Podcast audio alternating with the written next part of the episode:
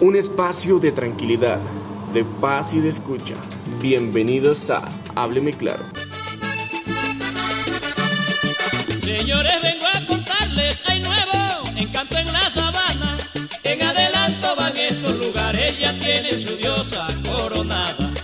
Hola a todos nuestros oyentes. El día de hoy hablaremos del padre del realismo mágico, de la persona que nos puso a volar con sus libros. Hoy daremos paso a nuestra imaginación y volaremos con los pies en la tierra. Hoy en nuestra sección de literatura sonora hablaremos de Gabriel García Márquez.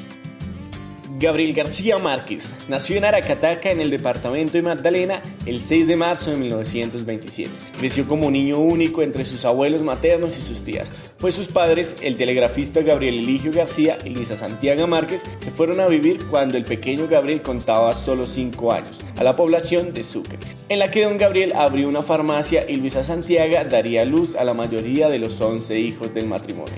Los abuelos de García Márquez eran dos personajes bien particulares y marcaron el peripio literario del futuro Nobel. El coronel Nicolás Márquez, veterano de la Guerra de los Mil Días, comprendida entre 1899 y 1902, le contaba a Gabriel infinidad de historias de su juventud y las guerras civiles del siglo XIX. Lo llevaba al circo y al cine, y fue su cordón umbilical con la historia y con la realidad. Doña Tranquilina Iguarán, su segatona abuela, pasaba los días contando fábulas y leyendas familiares, mientras organizaba la vida de sus miembros de la casa de acuerdo a los mensajes que recibía en sus sueños. Ella siempre fue la visión mágica, supersticiosa y sobrenatural de la realidad. Entre sus tías, la que más marcó fue Francisca, quien tejió su propio sudario para dar fin a su vida. A principios de 1950, cuando ya tenía muy adelantada su primer novela, titulada entonces La Casa, acompañó a Luisa Santiago al pequeño, caliente y polvoroso Aracataca, con el fin de vender la vieja casa en donde se había criado.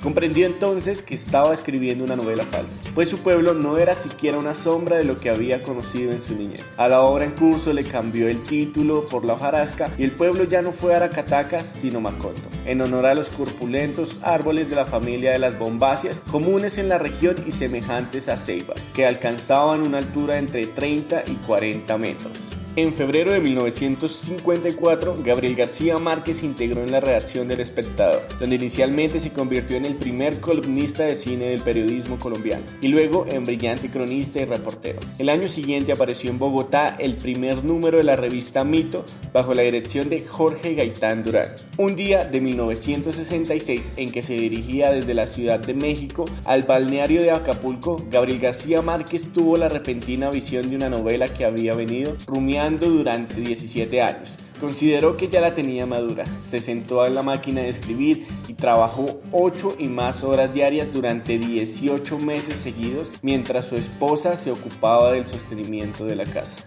En 1967 apareció 100 años de soledad, novela cuyo universo es una sucesión de historias fantásticas perfectamente igualadas en un tiempo cíclico y mítico. Pestes de insomnio, diluvios, fertilidad desmedida, levitaciones. Es una gran metáfora en la que, a la vez que se narra la historia de las generaciones de los buen días en el mundo mágico de Macondo, desde la fundación del pueblo hasta la completa extinción de la estirpe, se refleja de manera hiperbólica e insuperable la historia colombiana desde los tiempos de la independencia hasta los años 30 del siglo XX. Cien años de soledad mereció este juicio del gran poeta chileno Pablo Neruda. Esta es la mejor novela que se ha escrito en castellano después del Quijote. Con tan calificado concepto se ha dicho todo. La novela no solo permitía equiparar al actor con Miguel de Cervantes Saavedra, sino que constituyó un hito en la historia literaria de Latinoamérica al ser señalada como la mejor realización narrativa desde los tiempos de Don Quijote de la Mancha. El éxito entre el público acompañó esta valoración. Figura entre los libros con más en el mundo y con las cifras de mejor venta en el bestseller mundial.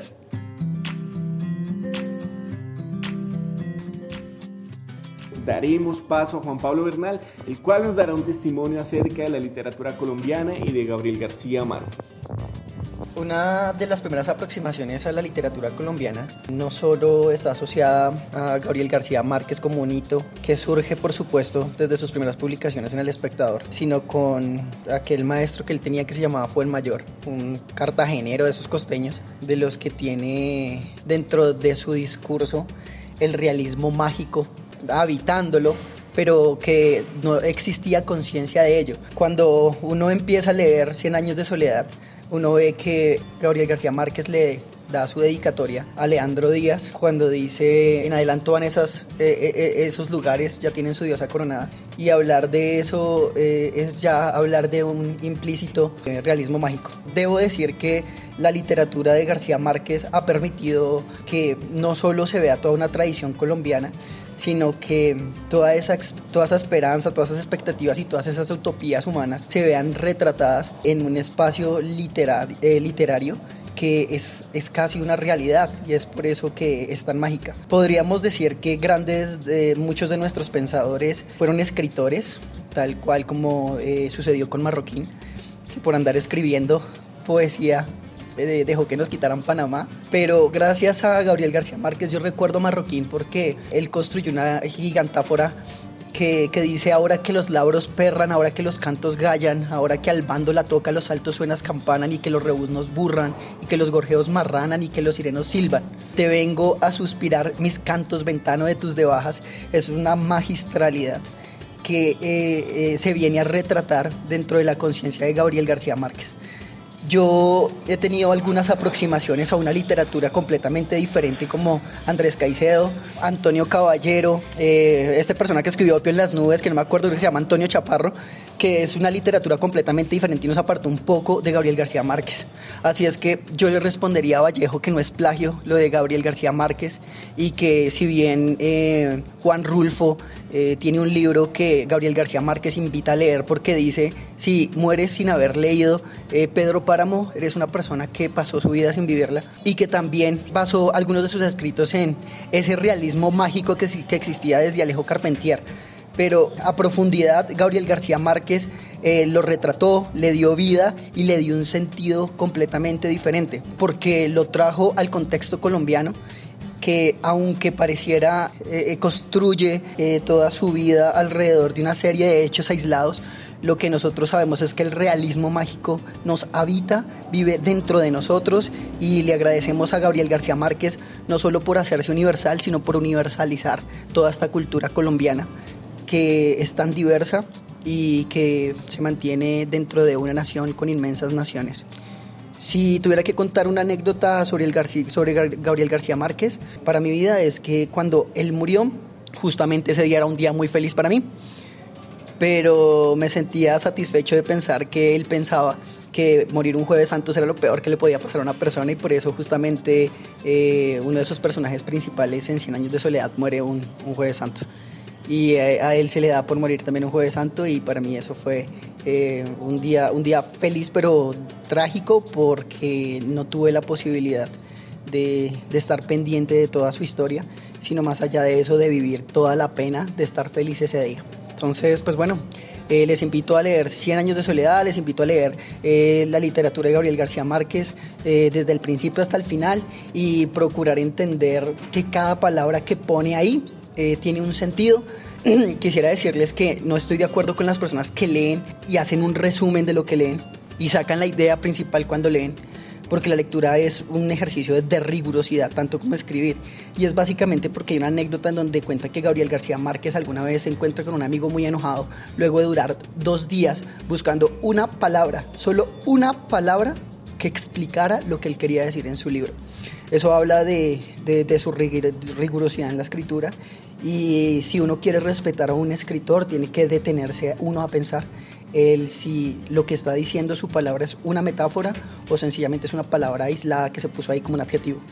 Entonces les invito a la rigurosidad en la lectura, a leer eh, a Gabriel García Márquez y a retomar a muchos de los autores anteriores eh, y si es posible acercarse a una de las publicaciones de, 1973 del Instituto de Cultura, podrían acercarse a muchísima de la literatura colombiana, ahí hay grandes escritores y de verdad que tienen la posibilidad de maravillarse eh, y embelezarse con ellos.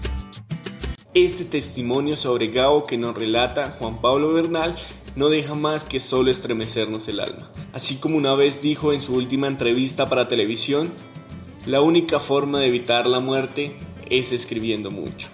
Y por eso es que aún lo recordamos. Así finalizamos este episodio de Literatura Sonora en Hábleme Claro. Recuerde que puede escucharnos todos los martes en plataformas como Anchor o Deezer.